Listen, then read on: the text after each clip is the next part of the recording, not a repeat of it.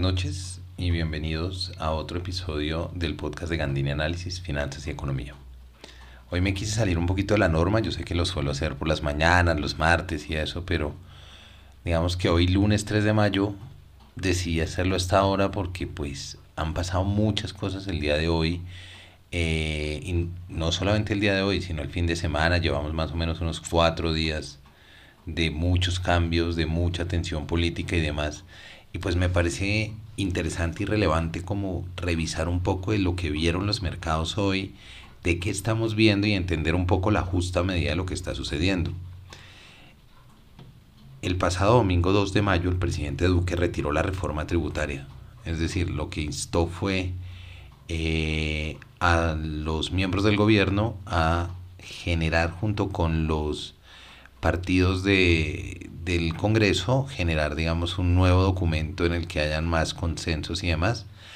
Eh, esto también en medio de los seis días del paro nacional y para completar la, la cereza en la punta del helado, la renuncia del ministro Carrasquilla en la mañana de hoy, lunes 3 de mayo, el momento en que estoy pues haciendo el, el día en el que estoy haciendo acá el, el episodio del podcast. Entonces digamos que hay varias cosas que pasaron hoy que son muy relevantes y eh, pues es interesante entender, digamos, cuál es este cóctel de incertidumbre que están viendo los mercados y cómo nos están viendo, qué está sucediendo, pero también mirar un poquito las implicaciones y ver todo en su justa medida, ¿no?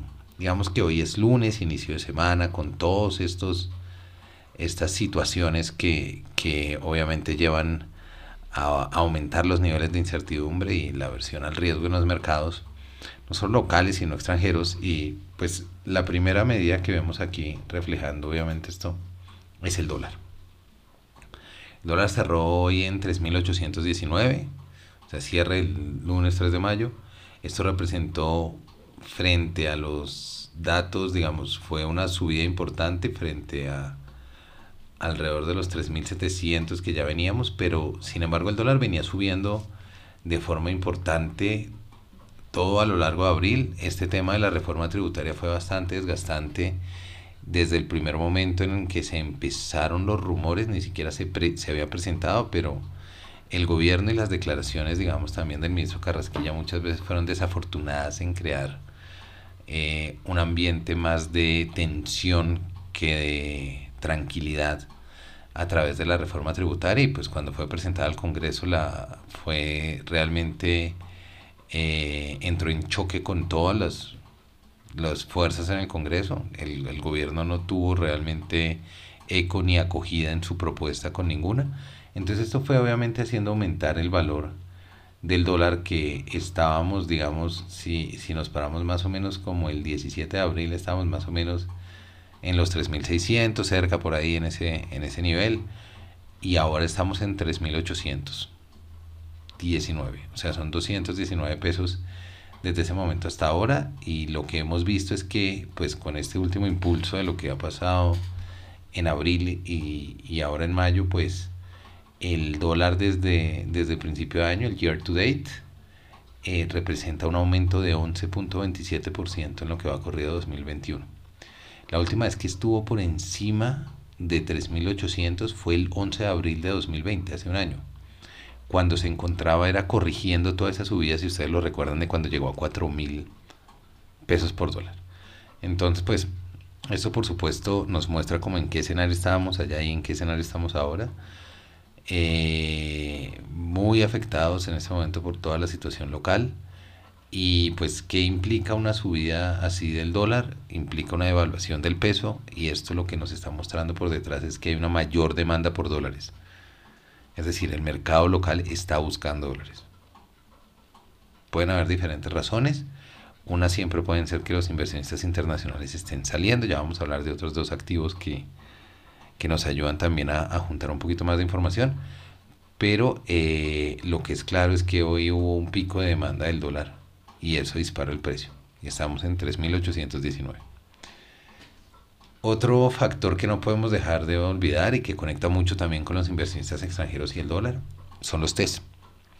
Entonces, los TES que son los bonos del tesoro, perdón, los bonos públicos de Colombia, eh, los podemos ver, digamos que si vemos los títulos que vencen a septiembre de 2030, es decir, los que serían más o menos de 10 años, eh, vemos que subieron hoy a una tasa de 7.239%, una tasa yield, es un aumento de 32 básicos frente al viernes, eh, que lo hicieron pasar de 6.91 a 7.23%.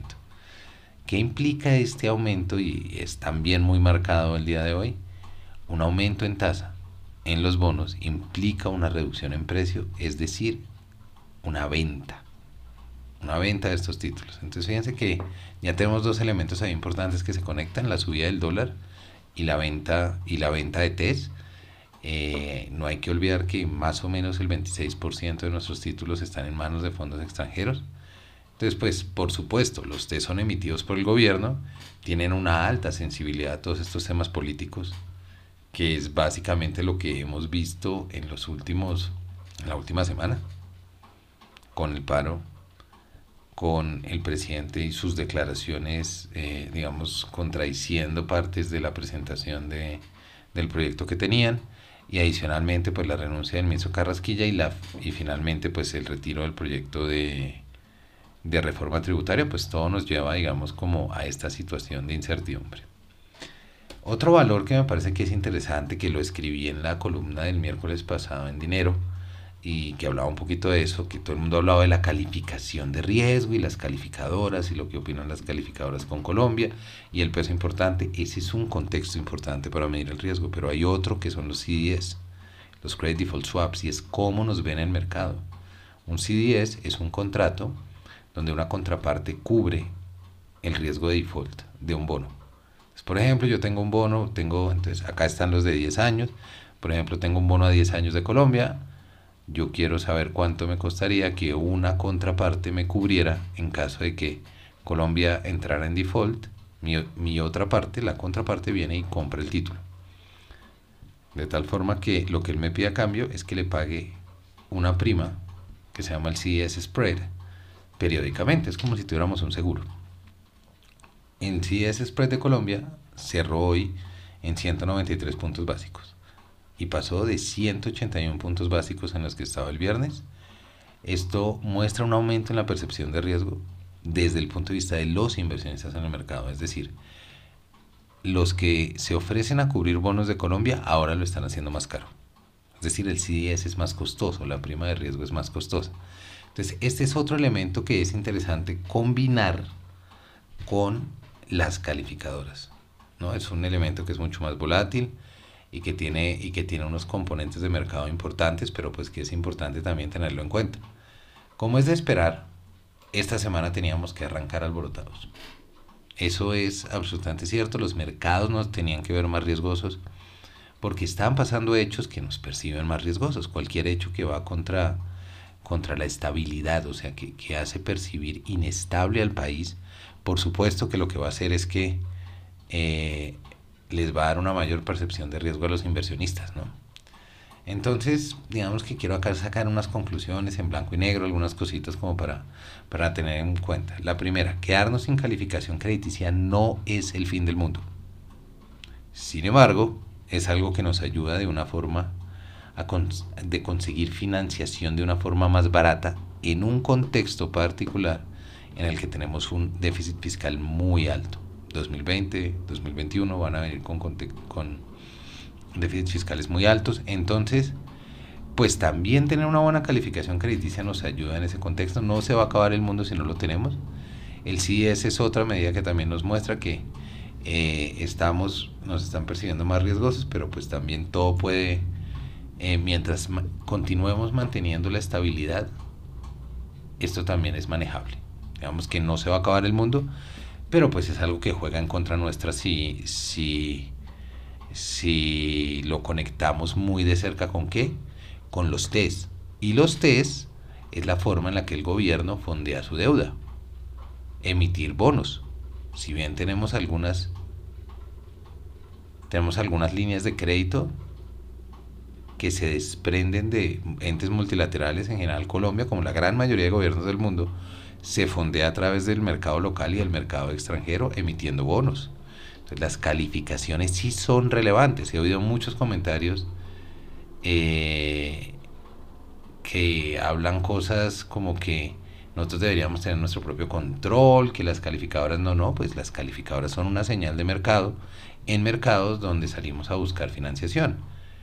Puede que el mundo no se acabe, claro, el mundo no se acaba si nos bajan la calificación, pero de todas formas hay que entender por qué es relevante en este contexto de discusión. ¿Listo? Siguiente, la discusión entre los partidos políticos en el Congreso, el gobierno y la presión que hace en este momento el paro nacional eh, y, el, comité del paro eh, hace que lo que vaya a salir de ahí sea incierto y no se sabe qué tan estructural puede ser la reforma que se requiere y qué tanto funcione para sostener los programas sociales digamos que acá hay muchos componentes políticos jugando alrededor, muchas fuerzas tirando para muchos lados.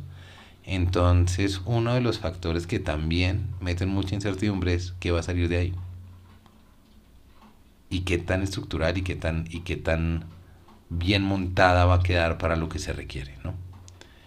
Eh, por último, a pesar de la renuncia del ministro Carrasquilla y el retiro de la reforma tributaria, el paro y los bloqueos continúan lo que añade aún más incertidumbre a este escenario ya difícil para la recuperación económica. Es que la incertidumbre no solo viene por el lado de qué va a pasar con la reforma, sino el, el temor detrás de todo esto es, o pues uno de mis grandes temores es, ya estábamos en una situación precaria económicamente hablando, estas marchas que tienen mucho sentido, que digamos en, en muchos casos protestan cosas que tienen mucho sentido también cuando se empiezan a alargar, empiezan a ocasionar bloqueos en, por ejemplo, el transporte de alimentos, aumento en los precios de alimentos, a afectar las cadenas productivas, los trabajos y demás cosas. Entonces hay que tener mucho cuidado de cómo también una protesta muy prolongada podría también enviar ese mensaje de falta de estabilidad. Por supuesto, esto es una situación muy compleja en la que estamos. Hay muchos componentes adicionales. También lo dije en, el, la, vez anterior, en el, en el, último gran paro nacional que hubo. Eh, y ahora si le añadimos, pues digamos, todo el componente del golpe económico que hemos tenido con la pandemia, solo lo hace aún más complejo. Quería traerles, digamos, estas conclusiones, como este un poco de análisis del mercado, traerles como un, poco de lo que está pasando y que también lo veamos en su justa medida y entendamos cuáles son esas fuerzas que están andando. Es muy importante también estar optimistas. El mundo no se ha acabado. Aquí la idea es que todos rememos juntos y tratemos de, de construir cosas. Mucho ánimo, mucha fuerza para todo el mundo y para todo el que lo necesite. Y pues les deseo una gran semana no olviden que pueden seguir mi informe semanal, Market Update. Tres datos a seguir, lo publico cada lunes en gandinanalysis.com, que es mi página. Pueden mirarlo, hoy, hoy salió.